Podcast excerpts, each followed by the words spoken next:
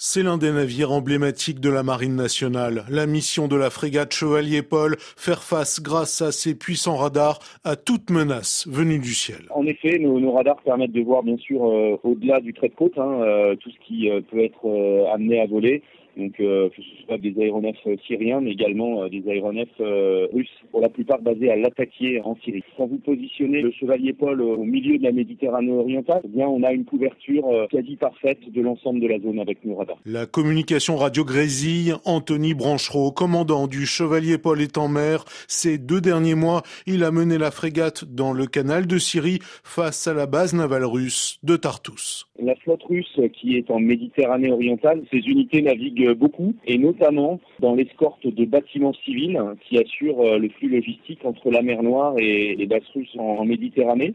Je rappelle que les bâtiments civils, euh, eux, ne sont pas soumis au blocage des détroits euh, qui ont été décidés par la Turquie dans le cadre de la Convention de Montreux. Depuis l'agression russe de l'Ukraine en février 2022, la Marine nationale assure un déploiement quasi permanent en Méditerranée orientale. Le Chevalier Paul est l'œil de la France dans cette zone de tension.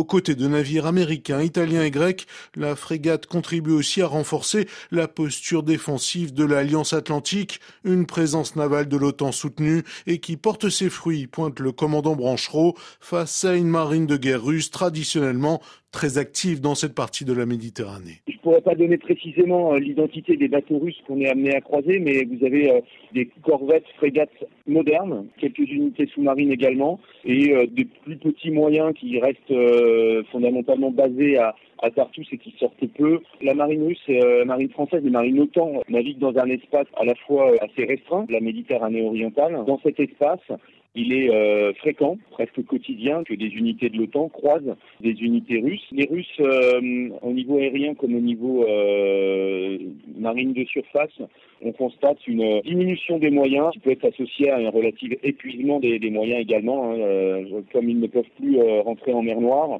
les flottes du Nord et les flottes du Pacifique sont beaucoup plus lointaines et beaucoup plus longues pour assurer des relèves et des maintenances également. Après 80 jours de mer, les 215 marins de la frégate s'apprête à rejoindre Toulon, le port d'attache du Chevalier Paul.